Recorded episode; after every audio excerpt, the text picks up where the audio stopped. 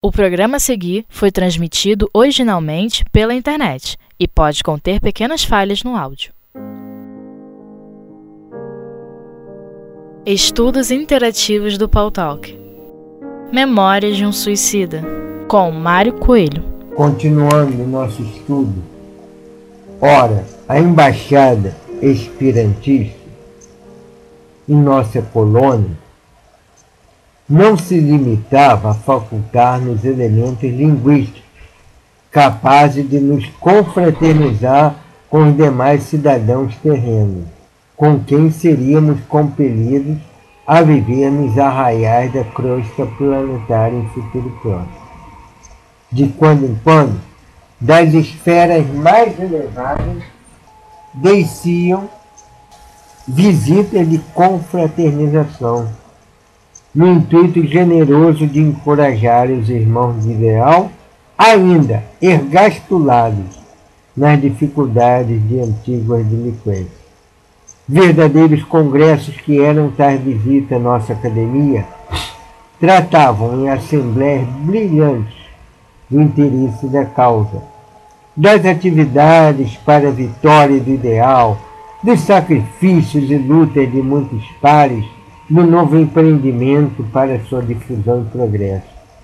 Era quando tínhamos ocasião de avaliar a colaboração daqueles vultos eminentes que viveram na Terra e cujos nomes a história registrou e dos quais falamos mais atrás.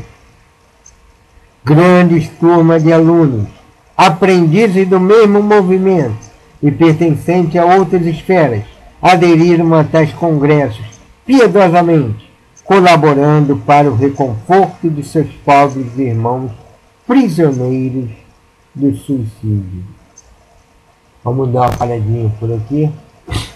Nós vemos que essa embaixada esperantista era independente de religião, existia nele religiosidade, mas eram neutros, tinham porque estavam ali preocupados com a fraternidade, independentemente de credos, da religião, da ciência. Estavam ali com a tarefa de irmanar em nome do Cristo. E o esperando era a ferramenta que eles utilizavam. Muito interessante essas visitas que eles fazem das esferas mais elevadas desciam visita de confraternização no intuito de encorajar os irmãos de ideal, ainda ergastulado nas dificuldades de antigas delinquências. É o superior vindo em encontro do que mais precisa. Na casa espírita, muitas das vezes, nós vemos trabalhos semelhantes, trabalhos que respeitamos muito, que é o trabalho de visita aos enfermos, que tem o intuito de confraternização, de socorrer em nome da doutrina espírita em nome da mediunidade, já que o que ocorre é as visitas, o evangelho para o enfermo e os passos. Então, são um braço do trabalho do Santo Espírito, do qual a gente deve olhar com bastante respeito os companheiros. E é um grupo que supre, às vezes, as nossas dificuldades de visitar os enfermos, as tarefas que nós temos, assoberbados como nós somos, ou complicados como nós somos, nem sempre dá para visitar. Então, mantém a pessoa irmanada ao Santo Espírito. Mas cura todo mundo? Não, o objetivo não é curar. Claro, é melhorar aliviar a dor, mas também dizer, ó, vocês podem contar com o plano espiritual da casa. E até mesmo aqueles que irão desencarnar, que estão recebendo as visitas fraternas, as visitas aos enfermos, já começa a entrar na faixa de socorro da casa espírita, na faixa de socorro dos amigos espirituais. Então, era isso que eles faziam. Visita de confraternização no intuito generoso de encorajar os irmãos de ideal a endergar lado nas dificuldades de antigas delinquências. E aí existiam verdadeiros congressos em tais visitas. Não, é não aquele congresso em que as pessoas vão, muitas das vezes, para fazer brilhar o seu nome. É muitos congressos aqui na Terra, até congressos é, profissionais, seja de qual área for, muitas das vezes nós vemos companheiros que estão ali para que o nome deles sejam escritos como os palestrantes, o conhecedor do assunto. Aqui não.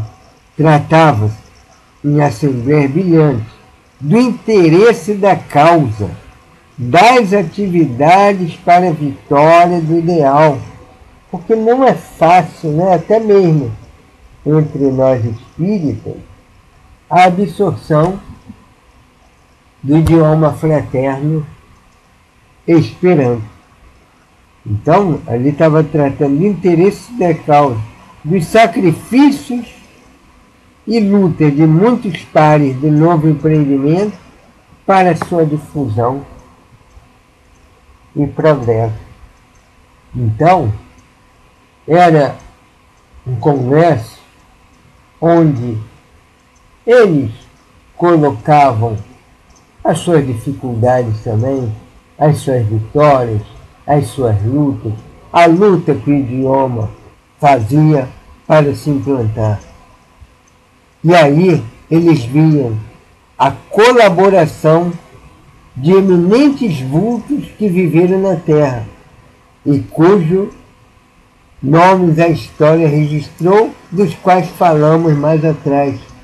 Nós falamos, por exemplo, de Vitor Hugo, aderirem pertencente às outras esferas e aderirem a tais congressos piedosamente, colaborando para reconforto de seus pobres irmãos prisioneiros do suicídio. Então, grandes turmas de alunos ali chegavam de outras esferas e tinham também contato com essas almas superiores era um movimento de aprendizado, um movimento de congraçamento, de alegrias espirituais. E podemos dizer, de refrigério, de refrigério para suas almas que vinham das lutas do suicídio. Aí continua eles aqui. Então, eram dias festivos em Cidade Esperança, nas suntuosas praças jardinadas que circundavam o majestoso palácio da Embaixada Esperantista, sobre tapetes de relvas cetinosas, garridamente mescladas de miosótis azuis, de azáleas níveis ou rosas, realizavam-se os jogos florais, perfeito torneio de arte clássicos, durante os quais a alma do espectador se deixava transportar ao ápice de emoções gloriosas, deslumbrada diante da majestade do belo, que então se revelava em todos os delicados e maviosos matizes possíveis à sua compreensão. Muito bonito isso, né? Muito bonito. De vez em quando ocorre em algumas cidades, muitas das vezes cidades colonizadas até por outros povos, aqui no Brasil, esses jogos chamados de florar, né? que eram perfeitos torneios de arte clássica, de apresentação de poesias, de músicas, de arte, arte na sua feição mais elevada, a arte clássica, não é? Vocês lembram que ali não existiam regionalismo, destacavam os bailados coreográficos e mesmo individuais, levados à cena por jovens e operosos esperantistas, cujas almas reeducadas à luz benfazeja da fraternidade, não desdenhavam testemunhar seus irmãos cativos do pecado o apreço e a consideração que lhe voltavam, votavam, descendo das paragens luminosas e felizes em que viviam para a visitação amistosa com que lhes concediam tréguas para as ominosas preocupações através do refrigério e magnificentes expressões artísticas. Então, existiam até os balés, até os bailados coreográficos daquelas irmãs que vinham através da arte. E aí a gente vê a importância da arte, né? importante da arte, elevada, bela, límpida, em que traziam para eles novas considerações acerca do belo. E como eram almas vindo de esferas mais altas, realmente era uma prova de carinho e de caridade para com os nossos irmãos. Então, a beleza do espetáculo atingia indescritível, quando, deslizando graciosamente pelo relvado florido, pairando no ar quase libélulas multicores, os formosos conjuntos evolucionavam, traduzindo a formosa arte de Terpíscore, Terpíscore, que era uma das músicas né, da dança. As musas eram as protetores das artes. Se eu não me engano, existiam nove musas, musas na antiguidade. Então, a Terpsícore, Terpsícore era a deusa da dança, a musa da dança. Né? Existiam nove musas. Calíope, a deusa da, a musa da eloquência. Clio, a musa da história. Erato, musa da poesia lírica. Euterpe, da música. Melpômene, da tragédia, Polinha, da música sacra cerimonial, Talha, ou Taleia, da comédia, Terpsícore, da dança, e Urânia, da astronomia e astrologia. Isso lembra até o nome de um livro de Camille Flammarion, Urânia. Então, ali eles estavam traduzindo as formosas, a formosa arte de Terpsícore, a musa da dança, através do tempo e dos característicos das falanges que melhor souberam interpretá-la. Agora eram jovens que viveram outrora na Grécia, interpelando-a interpretando-a a beleza ideal do balé do seu antigo berço natal. Depois eram as egípcias, as persas, hebraicas, hindus, europeias, extensa falange de cultivadores do belo encantar-no com a graça e a gentileza de que eram portadoras.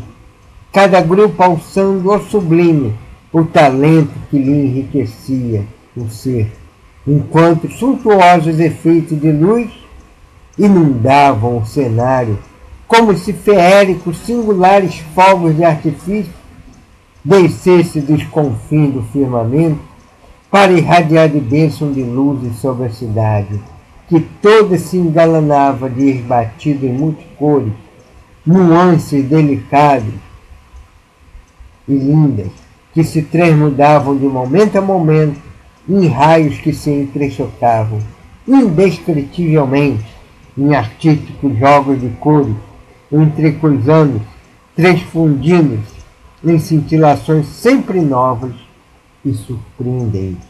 E todo esse empolgante e intraduzível espetáculo de arte, que por si mesmo seria uma oblata ao sublime detentor da beleza, verificado ao ar livre e não no recinto sacrossanto dos templos, fazia-se acompanhar de orquestrações maviosas, onde os sons mais delicados, os acordes flébeis, um poderoso conjunto de harpas e violinos, que eram como pássaros garganteando modulações siderais, arrancavam dos nossos olhos deslumbrados, de nossos corações enternecidos, austes de emoções generosas, que vinham para tonificar nossos espíritos, alimentando nossas tendências para o melhor, ao nosso ser ainda frágil, descortinando horizontes jamais imprevisto para o plano intelectual. Então, nós vemos que ali eles estavam interpretando a arte antiga, cultivando o belo e trazendo para a alma deles um refrigério. Eles faziam isso ao ar livre, pela rigidez do costume, eles não utilizavam um templo para esses espetáculos, verificado ao ar livre, e não no recinto sacrossanto do templo. Até porque ia muita gente, né? E eles utilizavam o templo também para um outro tipo de ação. Um outro tipo de ação. Lembremos que estamos falando de almas que foram suicidas. Não haveria nada de mais que fossem realizados fora do dentro do templo. Mas o templo, para eles, era um recanto em que estavam preocupados com os ensinamentos, com a elevação num outro sentido, né? Num outro sentido. A gente utilizar, por exemplo, as nossas casas espíritas, vez por outra, um espetáculo, é até admissível. Hum, para a doutrina espírita não tem essa noção de pecado mas depende também do tipo de local onde a gente está, do tipo de vibração que a gente acumula naqueles locais. Não é exagero, não. É que nós, às vezes, somos condescendentes. Mas uma sala de cura, por exemplo, pelo certo, é porque nos falta espaço, né? Deveria ser mesmo somente a sala de cura onde haveria todo um preparo só para aquela sala. Não é nenhum exagero de nossa parte, tá, gente? Nem estamos sendo radicais. A arte, sendo superior, não tem problema algum. Mas o ideal é que dentro das nossas salas, dentro das nossas, dos nossos salões de palestra, fosse feito, utilizado só para isso. Continuando, opinião muito pessoal, tá gente? Aí ele diz ali, quantas vezes músicos célebres que viveram em terra acompanhar as caravanas esperantistas nossa colônia, colaborando com suas sublimes inspirações, agora muito mais ricas e nobres. Nessas fraternas festividades, que o amor ao próximo e o culto à beleza promoviam. Mas tudo isso era manifestado em um estado de superioridade grandiosa moral que os humanos estão longe de conceber. Imagine os músicos do passado, Beethoven, Bach, Tchaikovsky, Chopin, né, que a gente sabe, sabe que Chopin era uma alma tida como suicida inconsciente, Tchaikovsky, suicida potencial, poderiam até ter estado ali. Mas almas como Bach, por exemplo, com uma música totalmente utilizada como a música sacra, a música cerimonial, né, que desperta em nós a religiosidade. Quantos desses músicos, Sibélio, quantos desses músicos, Sibélios, quantos desses músicos não devem ter visitado a colônia Maria de Nazaré, a colônia esperantista no Hospital Maria de Nazaré.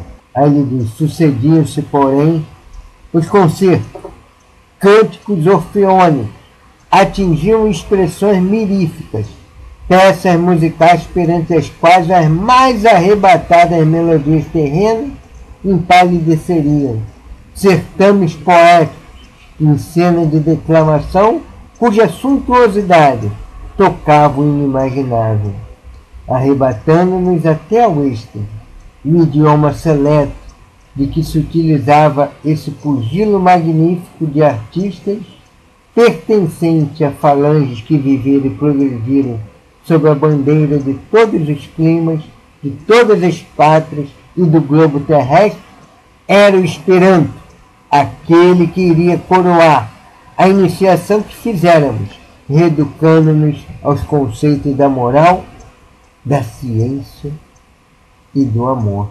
Aí a gente lembra lá que os espíritos, e há um deles que me fugiu o nome, agora quando fala da música, se eu não me engano, em Nobel lembrei, Rossini.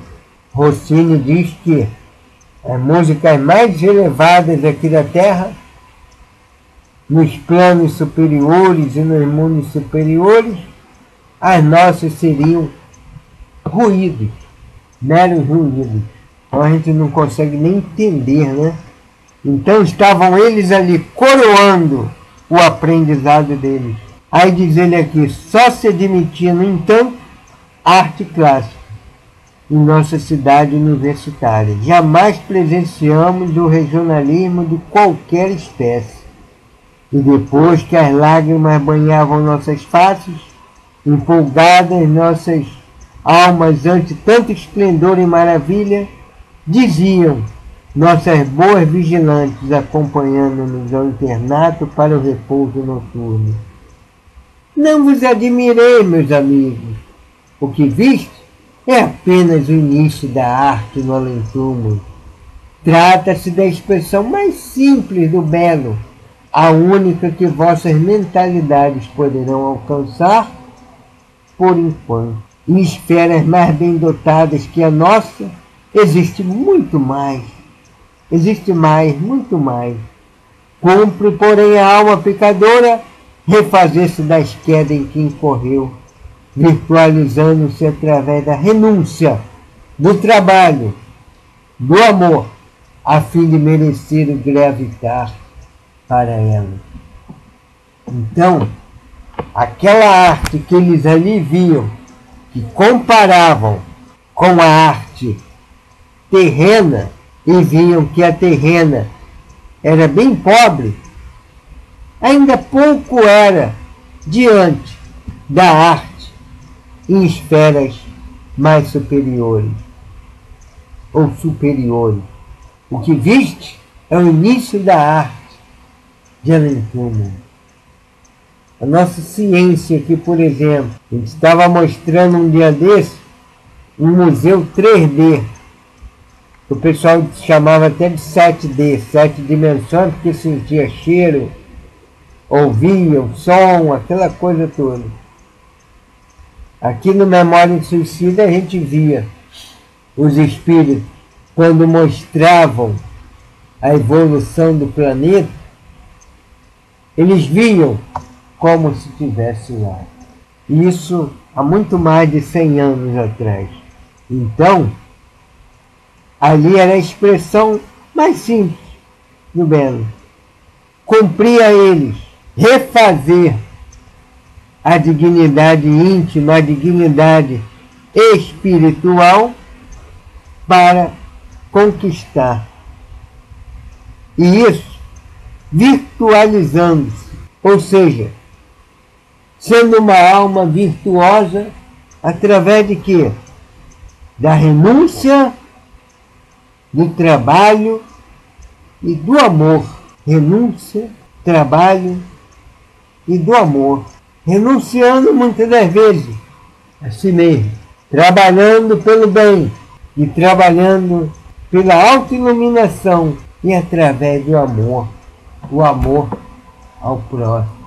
Já disse um espírito certa vez, que eu não me recordo o nome, num dos livros já lido, de que o próximo, o amor ao próximo, tem distância mais curta entre nós e Jesus. Isso significa dizer que quanto mais amemos o próximo, como a nós mesmos, mais haveremos de nos aproximar da espiritualidade do próprio Cristo. Então, fica aqui as nossas meditações. Semana que vem a gente já entra num outro tema, num outro tema acerca do livro, né, da descrição do caminho. Que Jesus possa abençoar o lar de cada um de nós, favorecendo ao nosso espírito, confortando-nos, nos dando força, aos nossos entes queridos, aqueles que estejam doentes, aqueles que estejam complicados, aqueles que estejam com problemas mentais, sentimentais, que sejam amparados na noite de hoje e que possam os benfeitores espirituais socorrer a todos nós. E naquelas lutas que não puder ser desviada de nós, que tenhamos mais força para ultrapassá-la com Jesus. Que Jesus, que Maria de Nazaré, que Caimbaçuta, esses benfeitores possam favorecer a todos nós com a misericórdia que emana de Deus. E que esses nossos irmãos suicidas, daqui a pouco, no momento da prece, recebam nos nossos corações as nossas melhores vibrações. Que Jesus nos abençoe. Muita paz para cada um de nós.